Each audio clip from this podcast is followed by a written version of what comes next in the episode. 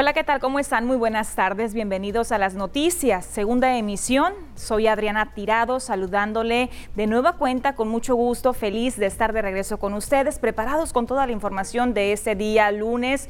Antes de iniciar, veamos como todos los días el avance informativo.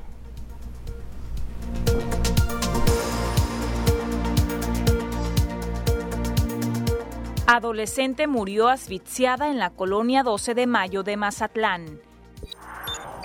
Reportan la desaparición de joven chef Mazatleco. Refuerzan operativo en el transporte público. Y en los deportes, sacan del estadio Teodoro Mariscal al Empire que se encontraba en estado inconveniente.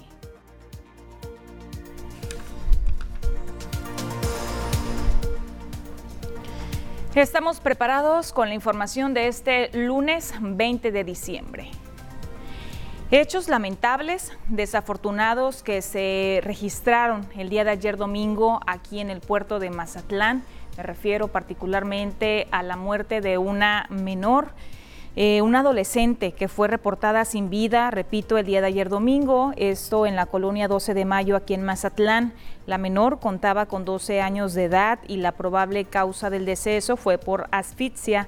El reporte a las corporaciones de seguridad se emitió alrededor de la una de la tarde y minutos después se confirmó el hecho al interior de una vivienda localizada por la calle Rodolfo G. Robles del citado asentamiento.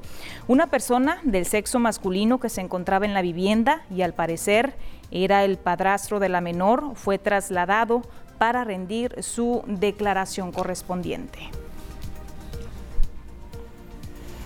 Y desde luego que hay reacciones en relación a estos hechos tan desafortunados que se presentaron el día de ayer aquí en Mazatlán. Le voy a presentar el pronunciamiento de Eric Alberto Tiznado Sánchez.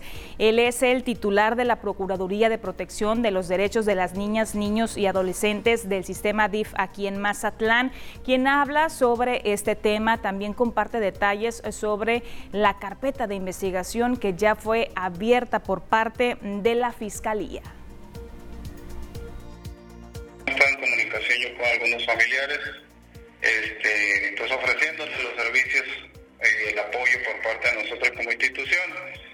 Como procuradores, estar en, comunicación, en coordinación con la Fiscalía, que es la que tiene, abrió una carpeta de investigación este, por el delito de feminicidio este, estas horas me decían en la mañana, lo que resta el día de hoy, lo que es el día de mañana, son importantes para, para Fiscalía tener los datos precisos y esclarecer los hechos. Estamos confiados y, este, que, se haga justicia en este caso tan desagradable, ¿no? Ojalá pronto este, el responsable o los responsables este, paguen por lo, por lo, por lo hecho, ¿no? Y esperamos, esperamos, confiamos que Fiscalía este, esclarezca nos quede claro lo sucedido y que pueda haber responsables en este asunto.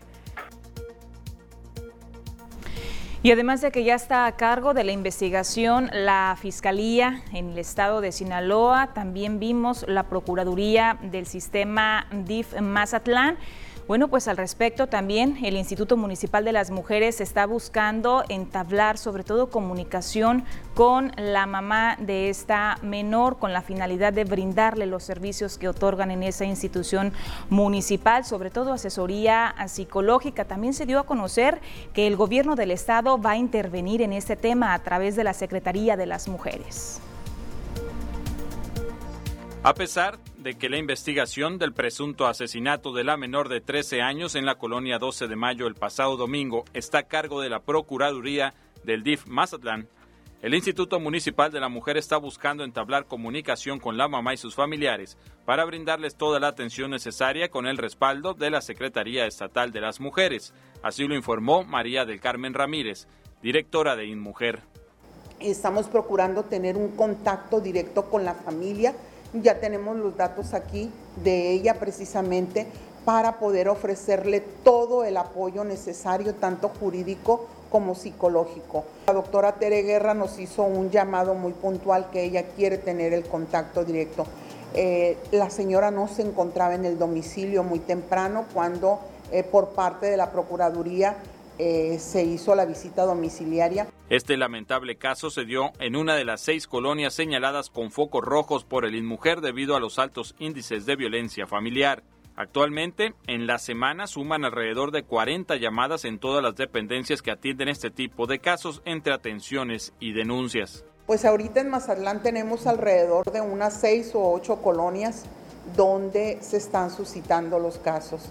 Eh, los casos de violencia en Mazatlán, de llamadas al 911, en la semana vienen siendo alrededor de pues unas 40, pero por parte eh, de UNEPREVIT, que es la unidad de la prevención de la violencia familiar y que ellos son los operativos que atienden 911, son los que más reportes dan. La funcionaria municipal lanza un atento llamado para que en estas fechas donde se registra el abuso de consumo de alcohol y algunas drogas no se baje la guardia y que las familias que se encuentren en situación de violencia no se queden calladas y busquen ayuda ante las instancias de los tres niveles de gobierno.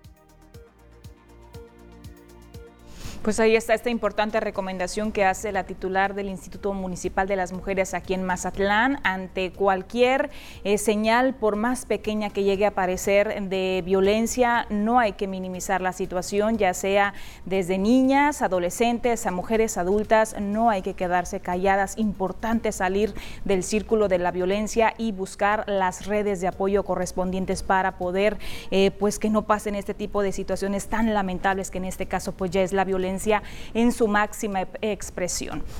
Vamos a continuar con más, eh, dando eh, seguimiento a este tema. El alcalde de Mazatlán, Luis Guillermo Benítez Torres, también califica este hecho como desafortunado y lamentable. Porque presuntamente es obra del padrastro. Entonces la relación familiar ahí pues, es irregular totalmente.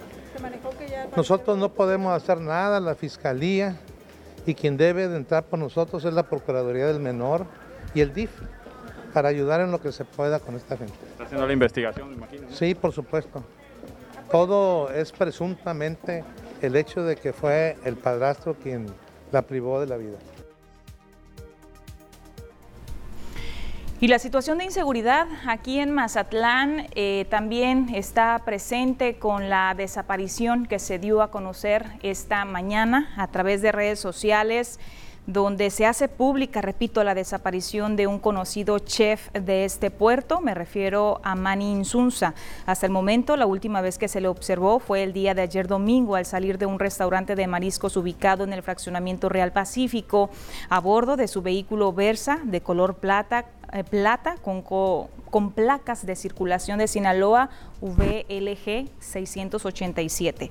Para proporcionar datos sobre su paradero pueden dar información de manera anónima al siguiente número que le voy a compartir 6692 3048 37, se lo repito, 6692 3048 37. Mani Insunza ha sido parte esencial en varios proyectos restauranteros reconocidos aquí en el puerto de Mazatlán. Con esa información nos vamos a ir de manera breve a la primera pausa comercial, invitándole para que siga con nosotros aquí en las noticias.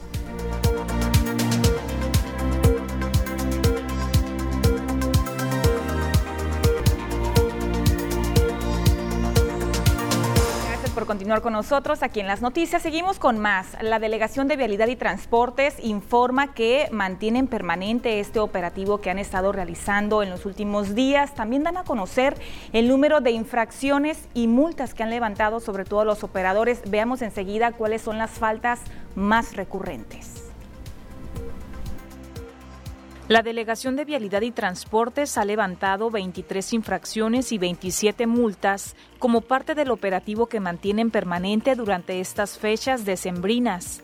Las principales faltas que cometen los operadores del transporte público son el exceso de pasaje y no respetar los protocolos sanitarios, afirmó el titular del área, Mario Rafael González Sánchez. En esta ocasión tuvimos 23 infracciones con 27 multas.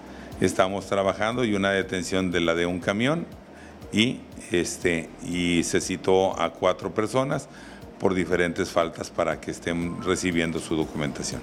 sobre el video que circuló en redes sociales en donde un conductor viajaba a exceso de velocidad y sin respetar lineamientos sanitarios en Mazatlán, el delegado informó que el conductor aceptó su responsabilidad y pidió disculpas a la ciudadanía por su comportamiento. Recalcó que se le levantaron tres infracciones y podría pagar una multa económica de hasta 6 mil pesos. Estábamos en el operativo es detectado en la zona dorada y ahí le hacíamos la parada y, este, y pues venía un poquito molesto, le hizo su infracción, se le habló este, conforme a lo que era derecho, le pedí que viniera para acá, que en el momento eso me dijo que no iba a venir. Responsablemente sí accedió, ya está aquí, está ahorita en mis oficinas donde se les está entregando ya su multa, donde también la va a pagar por pronto pago, pero está consciente de que cometió un error como cualquier operador y ser humano, aceptó su culpa. Recordó que se ha habilitado la página en Facebook BYT Vialidad y Transporte Mazatlán para recibir denuncias ciudadanas, así como la línea de WhatsApp 6695 33 63 13, donde estarán escuchando las necesidades y quejas de los usuarios. Pues ahí está la información de parte de la Delegación de Vialidad y Transportes. Están recibiendo denuncias ciudadanas. Si tiene alguna foto, algún video, los puede compartir a través de esa eh, pues esa plataforma que se acaba de habilitar a través de Facebook, también la línea de WhatsApp y ahí asegura el titular, le van a estar dando puntual seguimiento. Vamos a seguir con información en otro orden de ideas en relación al uso de cohetes durante estas eh, fechas, que sabemos que es una situación, una práctica riesgosa para la persona que realiza esta acción, pero también vamos a ver otra parte eh, sobre las afectaciones que tiene el detonar cohetes, sobre todo si nos ponemos a pensar en las mascotas. El uso de cohetes o pirotecnia, además de ser peligroso para los humanos, puede causar serios problemas a los animales. El ruido que provocan causa alteraciones en la coordinación y movimientos, ya que el oído de las mascotas, como los perros, es más sensible. En los peores casos puede llegar a causar la muerte. Así lo informó la veterinaria Julieta Alcocer, quien también es presidenta de la Asociación Civil Amigos de los Animales. Ha habido casos en los cuales hasta han muerto, ¿verdad? Les da ataque de ataques, convulsiones, eh, en muchas ocasiones pueden llegar a ellos mismos a causarse el, daño, ya que se, desorientan, tratan de salir huyendo, corriendo, y en eso pues pueden ellos mismos eh, dañarse. Obviamente nosotros pedimos que esto ya no, que ya esto se acabe. La verdad, el sufrimiento en un animal, llámese perro o gato, es muy, muy alto. Señaló que si hay alguna detonación de pirotecnia se deben tener en cuenta ciertas recomendaciones para calmar a los animales, como el ponerles música relajante y el usar bandas especiales para que se sientan seguros. Si está en casa, pues es poner algún tipo de música. Yo les, eh, hay, por ejemplo, National Geographic, sobre todo el día 31 de diciembre, pone un, eh, un tipo de música muy relajante y te pide que, que le subas el volumen lo más que se pueda para que el animal no capte el sonido de la pirotecnia y eso los ayuda a relajarse. También hay unas como vendas que se ponen alrededor del cuerpo, son especiales y eso les ayuda ellos a sentirse un poco más seguros Exhortó a la ciudadanía a evitar usar pirotecnia ya que puede causar desenlaces fatales tanto en humanos como en animales. Son algunas de las recomendaciones que comparte la Asociación Civil Amigos de los Animales, pero también hay recomendaciones, no de esta Asociación Civil, ya de la Comisión Federal de Electricidad, para toda la población en estas eh, fechas, donde sabemos que se presentan accidentes al interior de los hogares. Mire, hay recomendaciones para tener una Navidad eh, con seguridad. Se busca prevenir accidentes como electrocución, quemaduras o incendios por cortos circuitos, o bien el mal manejo de los adornos en esta época decembrina. Para ello es importante que las luces y los accesorios que utilizan electricidad cuenten con el sello de la norma mexicana para mayor seguridad. Aquí vienen los puntos importantes. Mire, desconecte las luces navideñas antes de irse a dormir y salir de casa. Igualmente en la salida del trabajo y cierre de negocios, pues se corre el riesgo de sobrecalentamiento y cortocircuito. Señala que los riesgos más frecuentes son cortocircuitos por sobrecarga de energía eléctrica en extensiones navideñas, incendios por cortocircuitos y o descuido con adornos y luces navideñas que están en contacto con árboles secos y accesorios inflamables como los papeles del regalo, de los regalos, las descargas eléctricas producidas al mojarse las extensiones de luces navideñas que están colocadas sin protección en árboles y jardines, el sobrecalentamiento de calefacciones por malas instalaciones eléctricas. Recomienda también que debe de utilizar extensiones LED o que no generen calor, verificar que las extensiones de luces no tengan cables sin recubrimiento, tener cuidado al poner o quitar foquitos de extensiones navideñas encendidas y evitar que los niños las toquen o introduzcan objetos metálicos en los orificios sin focos, evitar poner más de tres extensiones continuas y usar multicontactos de preferencia, evitar pasar extensiones por debajo de tapetes, alfombras o materiales inflamables, que sabemos que esta es una práctica que realizamos muy frecuentemente las amas de casa. Al momento de desconectar extensiones, hacerlo desde la clavija, ya que en caso de hacerlo jalando del cable, se puede dañar el aislamiento o provocar un corto circuito. Pues ahí están también más recomendaciones que son indispensables en estas fechas. También hay sugerencias de parte de los especialistas en nutrición. Sabemos que durante este último mes del año, en diciembre, nos eh, pasamos un poquito en el consumo de ciertos alimentos. Veamos enseguida hasta cuántos kilogramos podríamos llegar a subir durante esta época. Hasta 7 kilos se pueden subir de peso durante las fiestas decembrinas si no se lleva un cuidado adecuado de la alimentación. La nutrióloga Maribel Lozano indicó que son casi inevitables las posadas y reuniones, por lo que es importante mantenerse bien hidratado y comer solo lo que tu cuerpo pide, no excederse de esa medida.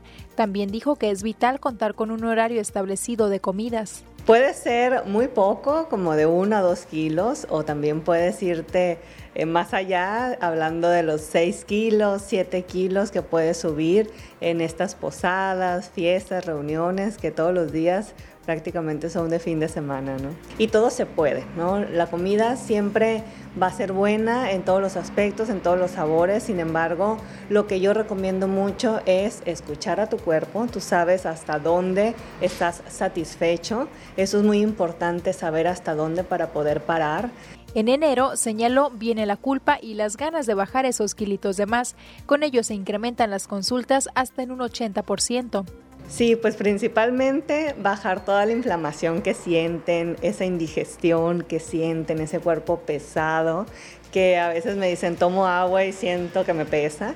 Sí es importante regresar a, los buenos hábitos, a los horarios, al descanso, que es muy importante. A lo mejor podemos dejarlo de lado en estas fechas, nos dormimos más tarde. Y en enero podemos ya incorporar un horario pues más adecuado para toda la recuperación ¿no? del que el cuerpo necesita, que estamos hablando que el cuerpo tarda en recuperarse de tres a cuatro semanas después de todo la fiesta que le pudimos haber dado, ¿no? Todo el alcohol, toda la comida en exceso. Agregó que lo más importante es acudir con los especialistas, quienes diseñarán un plan de acuerdo a las necesidades de cada persona y no caer en los llamados productos milagro. Como bien lo decía Kenia Fernández, eh, citando a la especialista en nutrición, importante no hacer dietas sin recordar que deben de ser personalizadas. Cada cuerpo, cada organismo tiene necesidades diferentes. Pausa comercial, continuamos.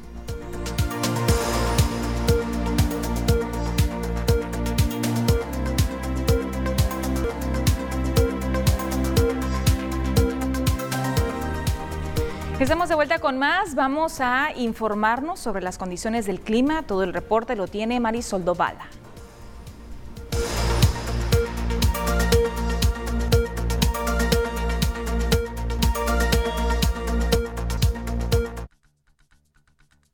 Hola, ¿qué tal? Muy buenas tardes. Es un gusto para mí saludarlos este lunes, ya iniciando la semana.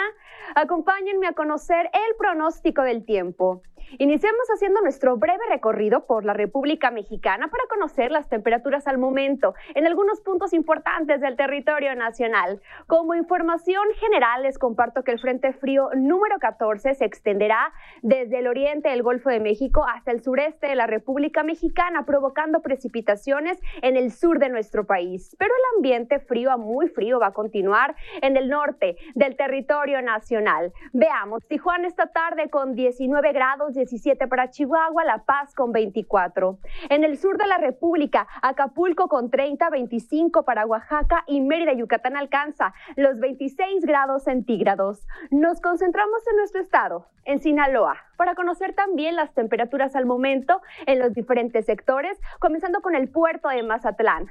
Esta tarde con 26 grados, una condición de cielo despejada, 29 para Culiacán, la misma temperatura para Guamuchil. Guasave llega a los 27 y 29 grados centígrados para los mochis. Es momento de conocer el pronóstico extendido para el puerto de Mazatlán los siguientes días, temperaturas y condiciones de cielo. Tenemos valores mínimos de 13 grados, máximas que alcanzarán los 26, predominando las condiciones de cielo mayormente soleado. Veamos en Culiacán, en la capital sinaloense, las próximas jornadas. En Culiacán tenemos valores mínimos, precisamente el día de mañana, que disminuyen hasta marcar un solo dígito, 9 grados, máximas que alcanzarán los 31 y tenemos cielos completamente despejados en la capital sinaloense. Veamos rápidamente en Guamuchil. Conozcamos también los próximos días.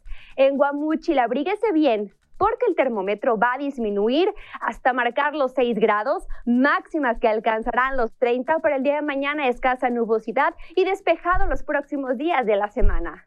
Veamos en Guasave rápidamente también el pronóstico extendido.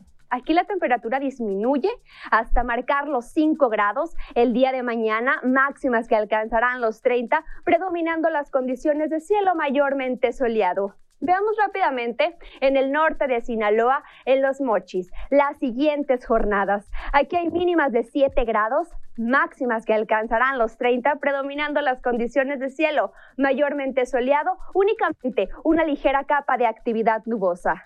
Pasemos ahora rápidamente a conocer también la fase lunar, que esta se mantiene como luna llena, yo lo invito a disfrutarla, la salida a las 18 horas con 48 minutos y la puesta a las 8 con 57.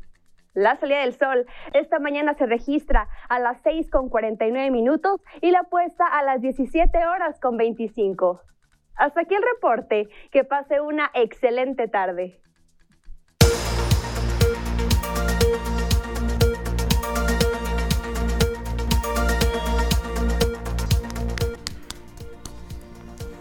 Con esta información hacemos pausa comercial.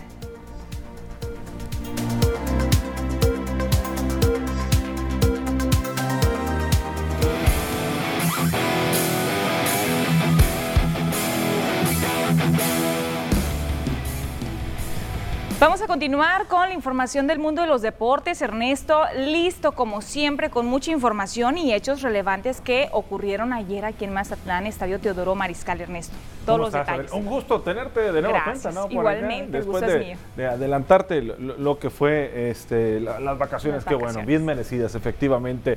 Sí, vamos a platicar de lo que pasó el día de ayer. El show de la LMP y el Estadio Teodoro Mariscal. Nunca se había presentado. Nunca, pero ahorita primero arrancamos con lo de deportivo y ahorita vamos con eso, ¿no? ¿Te parece? Adelante. Vámonos con eso, precisamente. Y ayer también, caray, qué situación tan complicada para los venados. Ganaban el partido siete carreras a cero y lo terminan perdiendo en Estraín. Y no es cinco horas y media duró el partido alrededor del encuentro. Diez carreras a ocho termina el marcador. Los Mayos de Navajo ganan la serie además y dejan en el borde en la orilla de la eliminación al equipo de Mazatlán, que ahorita ya no depende de ellos. Se estará disputando la última serie a partir del día de mañana ante los Cañeros allá en los Mochis.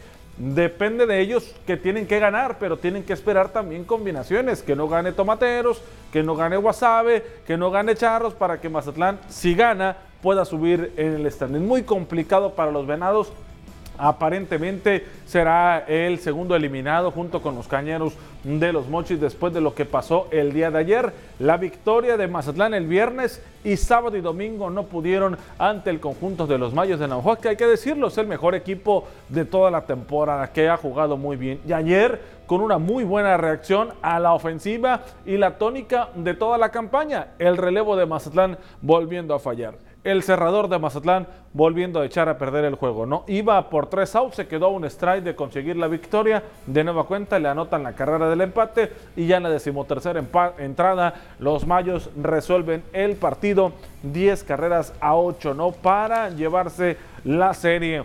El lado negativo, además de lo deportivo, fue lo que pasó ayer con el umpire de tercera que estaba en el partido. Humberto Lobito Sáiz, con un comportamiento que no sé por qué empezó a tener una reacción rara hacia sus compañeros umpires, una reacción de falta de respeto ante los jugadores, ante los coach, manager y ante la afición que el día de ayer estaba en el estadio Teodoro Mariscal. Lamentable, aparentemente no se encontraba en óptimas condiciones, que si se podía encontrar alcoholizado el umpire Incluso tuvo que ingresar seguridad del estadio para retirarlo, no retirarlo, para sacar al umpire Humberto Lobito Sáiz el día de ayer. Así, así se fue detenido el umpire de tercera de manera vergonzosa. Lo que ocurrió el día de ayer no fue culpa de los equipos, tendrá cartas en el asunto que tomar la Liga Mexicana del Pacífico. Aparentemente, insisto, estaba alcoholizado y así eh, empezó a, tener. Esto fue hasta la novena entrada, ¿eh? cuando lo retiran del partido fue en la novena entrada, ni siquiera arrancando. Creo que ahí se tienen que tomar cartas en el asunto. El comunicado de la liga que hace unos minutos acaba de llegar es que ha sido suspendido de forma indefinida que fue suspendido de forma indefinida Humberto Sáiz, el lobito mejor conocido, ya un umpire experimentado en la Liga Mexicana del Pacífico y conocido, ¿no? Todos los que andamos en este medio, una situación lamentable y que esperemos nunca vuelva a suscitar, nunca se vuelva a presentar. Lamentablemente se dio ayer aquí en Mazatlán que lo saca la seguridad del estadio, ¿no? Un acto bochornoso lo que se dio ayer en el estadio Teodoro Mariscal. Vámonos con más, vámonos con más de lo que pasó con lo que es los resultados. Y ayer no está viendo mal.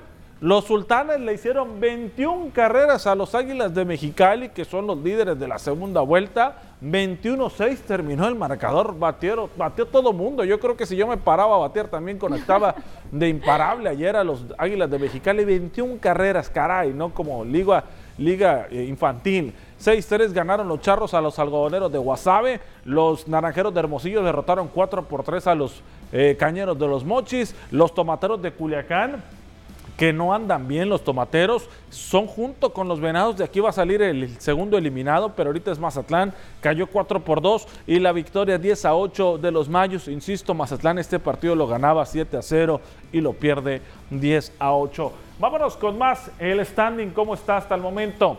Así está Mexicali, el que le hicieron 21 carreras, pues está de líder con 20 ganados, 13 perdidos. Navajo de segundo lugar con 19 ganados, 14 derrotas. Le siguen los Naranjeros de Hermosillo con 18-15, al igual que los Sultanes de Monterrey con 17-15.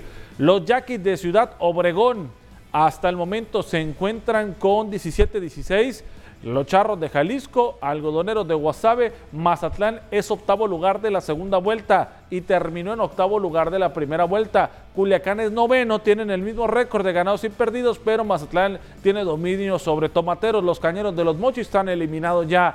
Ahorita si termina, es Mazatlán eliminado. Mañana arranca la última serie del calendario. Será ante los Cañeros allá en los Mochis. ¿Qué tiene que hacer Mazatlán?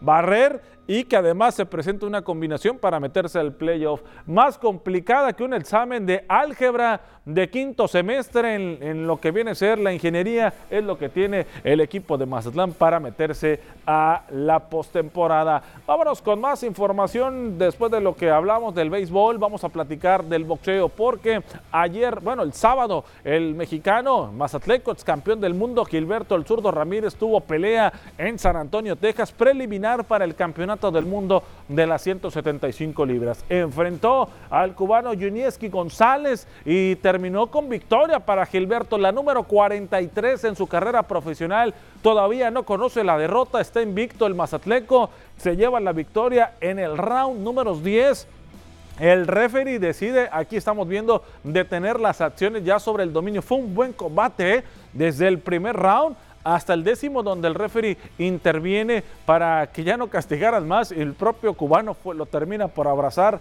al referee agradeciéndole que haya intervenido. Gana el zurdo y el próximo rival apunta al campeón de las 175 libras. Dimitri Vivol sería el rival para Gilberto el zurdo Ramírez. Ganó en San Antonio, Texas. Allá consigue la victoria. Vámonos con más lo que pasó, pero en Culiacán, porque Julio César Chávez Jr. regresaba al ring con triunfo sobre David Segarra en una pelea donde dejó muchas dudas pese a la victoria, pese que había prometido que llegaría con una gran preparación para dar un buen espectáculo, la pelea tuvo que ser definida por las tarjetas y los jueces le dieron el triunfo por decisión unánime a Julio César Chávez Jr., aunque generó polémica, pues hubo quienes consideraron que el resultado no fue justo, no que el peruano Zárraga merecía un poco más. Yo vi la pelea y sí, no parecía que eh, algunos rounds sí los había dominado sobre eh, el Junior, ¿no? En lo que fue el pasado sábado. Y ya para cerrar la información, en cuestión del boxeo, el equipo, bueno, el viernes eh, la transmisión del equipo de Box CBP, estuvimos allá en Los Mochis, Sinaloa, llevándole la función que se estuvo presentando desde el auditorio Benito Juárez, el triunfo por parte de Karim, el traviesito Arce, sobrino de Jorge el travieso Arce, lo hizo de buena forma, de forma categórica, lució el Bull Terry arriba del llevándose la victoria, complicándose por momentos, pero al final de cuentas logró salir con las manos en alto. Esta pelea la tuvimos a través de Box TVP y también Alex el Chinito Young consiguiendo el triunfo en lo que fue la pelea preliminar el pasado viernes, que aquí lo tuvimos, fueron cuatro horas de boxeo, la transmisión desde las 8 hasta las 12 de la noche lo estuvimos presentando y además el Lobito Arce que también consigue el triunfo por la vía del knockout en el segundo asalto. Box TVP y el próximo 30 de diciembre vamos a tener a Pedro Guevara, el Pedrín, también a través de la función de Vox TVP. Y ya para cerrar la información deportiva, el fin de semana vio acción el equipo de Mazatlán FC en un partido amistoso en el Kraken ante el conjunto de los Cholos de Tijuana, partido que terminó empatado a dos goles y los dos goles por parte del equipo cañonero del conjunto mazatleco fueron del Yuca. En el caso de Miguel Sansores fue el encargado de anotar las par de anotaciones. Terminó 2-2 el marcador y Mazatlán se sigue preparando de cara al arranque del torneo de la Liga MX. Pues ahí está la información deportiva que se generó este fin de semana, bastante de mucha polémica, buenas noticias por el zurdo también que consigue la victoria, Mazatlán, los venados que no andan bien y lo del Empire de tercera de vergüenza mundial. Situaciones muy variadas, como bien lo dices, por reconocer el triunfo de Gilberto, ¿no? El zurdo Ramírez le fue muy bien, Venados que no está tan bien, y por allá lo de Julio César Chávez Jr. En mandarín los venados, no en chino la tienen para pasar a playoff. Está complicado, entonces si no avanzan, eh, no habría el tradicional juego este que se realiza el 25 de, diciembre aquí en Mazatlán. De hecho, ya no va a haber ese juego porque la temporada regular termina allá en Los Mochis. que muchas personas esperamos ese día para ir a echarle Se movió el calendario, termina más temprano el rol regular, ya fue el finalizó el calendario regular acá en Mazatlán, cierran allá en Los Mochis. Pues ahí está la precisión. Muchísimas gracias Ernesto Vázquez por compartirnos la información deportiva tan puntual como siempre. Vamos a continuar con una pausa comercial. Regresamos enseguida.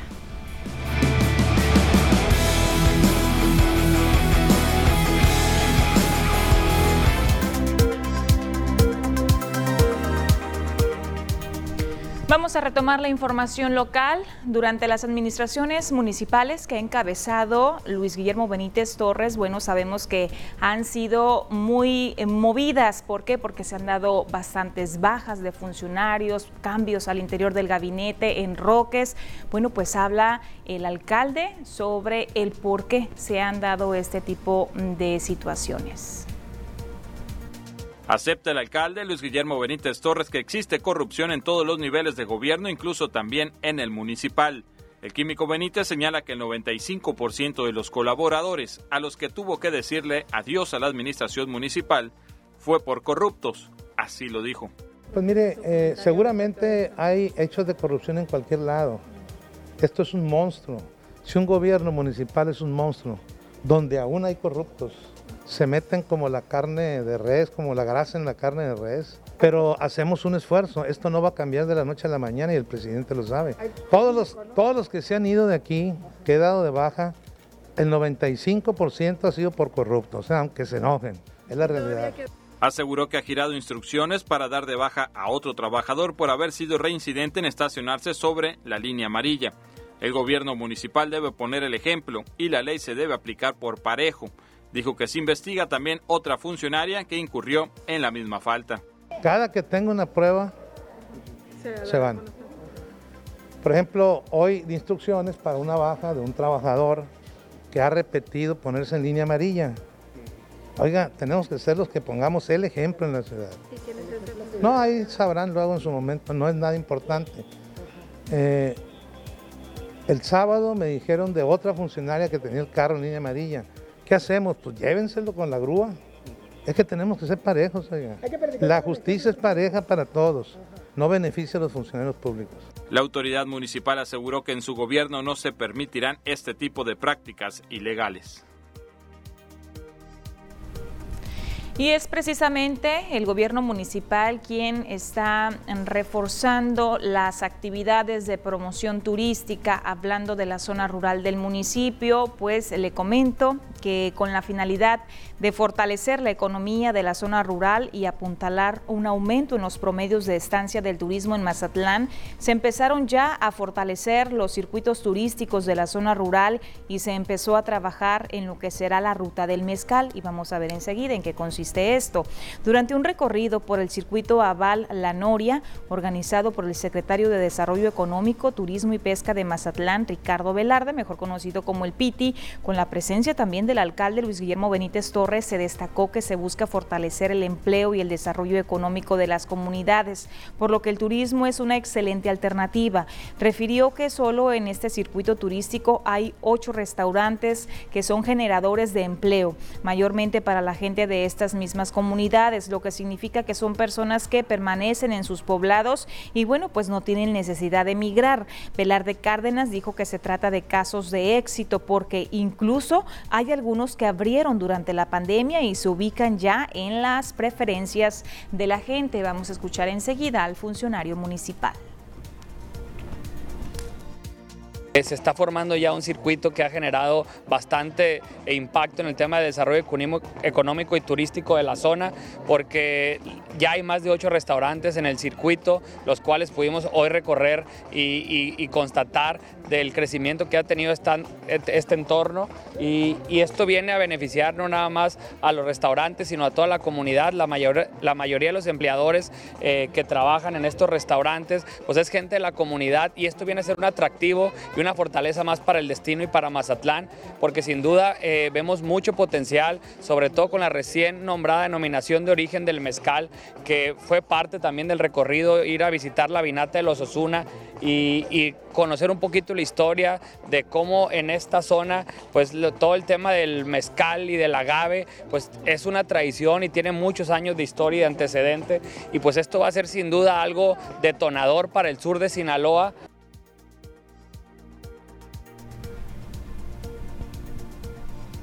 De temas turísticos vamos a pasar a temas de salud referentes a lo sanitario, el panorama sanitario checando cómo estamos en el territorio nacional en cuanto a los casos activos de COVID-19. Se nos informa por parte de la autoridad federal que hay 16.557 casos activos hasta este momento.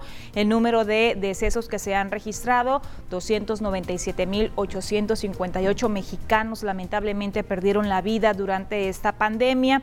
Nuevos decesos en las últimas 24 horas tenemos 23. Vamos a ver enseguida el panorama del estado de Sinaloa Sinaloa, 75.642 casos confirmados. Afortunadamente no se registraron nuevos fallecimientos. Vemos los municipios. ¿Cómo estamos? Iniciando con Ahome, que tiene 32 casos activos. Tenemos 11 casos en Badiraguato, 77 en Culiacán, Mazatlán, 13 casos activos. Hay otros municipios que no tienen casos. Afortunadamente, 218 casos activos de COVID-19 en todo el estado de Sinaloa. Vamos a continuar aquí en Mazatlán. Desde muy temprano, algunas personas se dieron cita fuera de las oficinas del Instituto de Cultura, Turismo y Arte de Mazatlán. Veamos enseguida qué es lo que buscaban. De este lunes 20 de diciembre, algunos mazatlecos comenzaron a darse cita en las oficinas del Instituto de Cultura, Turismo y Arte de Mazatlán. El motivo, reservar mesa para la celebración de Año Nuevo que se realizará este próximo 31 de diciembre en Olas Altas, de la mujer mazatleca al escudo, a partir de las 9 de la noche. Algunas personas, desde las 6 horas, llegaron afuera de las oficinas ubicadas sobre la avenida Miguel Alemán, consideraron el evento como una oportunidad para divertirse y dar la bienvenida al nuevo año en familia. Eh, mi esposa, mis papás y pues algunos unos de mis hermanos con sus esposas. Ahí pues va a ser un, un evento familiar y lo amerita la ocasión, muy ad hoc para estar con la familia. Claro que sí, de hecho la seguimos practicando, a pesar de que ya mis papás ya se vacunaron la tercera dosis, seguimos practicando las medidas este, sanitarias porque pues eh, las nuevas este, enfermedades que están al, al orden del día no, no esperan. Vienen una comadre de la Ciudad de México y mis hijos. Un eh, evento familiar. Un evento familiar, sí. queremos aprovechar para despedir el año pues en familia, estaba muy difícil y sacar un poquito la, la presión, la tensión que había estos días. Se informó que la reservación de mesas se estará realizando en un horario de 10 de la mañana a 5 de la tarde. Tenemos mensajes comerciales, continuamos.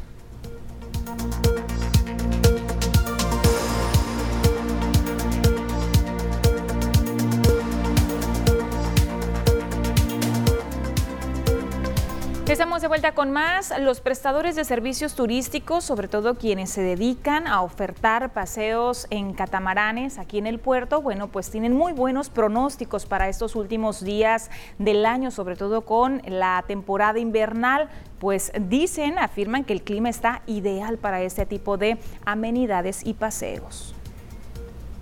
Los prestadores de servicios en paseos por la bahía en catamarán esperan un repunte de al menos un 30% con el inicio del periodo vacacional de invierno. Leopoldo Beltrán dijo que actualmente se mantienen al 50% en la demanda de sus servicios, podrían incrementarse a un 80%. Porque hasta repuntando los fines de semana, lo que es viernes, sábado y domingo, pero aquí para adelante todos los días van a ser iguales. Ahorita ya estamos al 40-50% y aquí adelante del 80% para arriba, vamos a estar trabajando, todos los catamaranes. Al bajar un poco las temperaturas, el clima favorece a los visitantes, pues les permite disfrutar del sol sin tanto calor como en el verano. Es agradable tanto para locales como turistas, señaló. No, afecta para nada, lo que pasa es que eh, estamos acostumbrados a tener un día asoleado, ¿verdad? Para disfrutar más, las playas, ¿verdad? Pero es, buen clima para los mazatlecos y para la gente que viene de afuera también. No hay ningún problema. Este fin de semana el flujo de turistas nacionales estuvo bastante elevado en la zona del embarcadero. Y el día de ayer domingo se realizó el paseo dominical, una actividad muy tradicional en las instalaciones de la tercera región militar. Este paseo consiste en que se les permite a la población civil en general el ingreso a los campos militares con la finalidad que la población civil conozca cuáles son las actividades que realiza el personal militar, cuáles son los medios y los recursos con que cuenta para desarrollar las actividades encomendadas en nuestras misiones como ejército mexicano. Y precisamente esta actividad se encuentra fundamentada en la tercera misión que tenemos como ejército mexicano, que es realizar acciones cívicas y obras sociales que tienden al progreso del país, Como ven ustedes, en esta explanada del octavo batallón se han establecido diversos módulos en los cuales se les da una explicación de las actividades que se realizan personal especialista y personal que se encarga de llevar a cabo el soporte logístico del personal operativo de esta unidad. Llegamos al final del noticiero. Gracias por haberme acompañado ese día lunes. Nos vemos mañana, martes, a partir de las 2 de la tarde. Buen provecho para todos.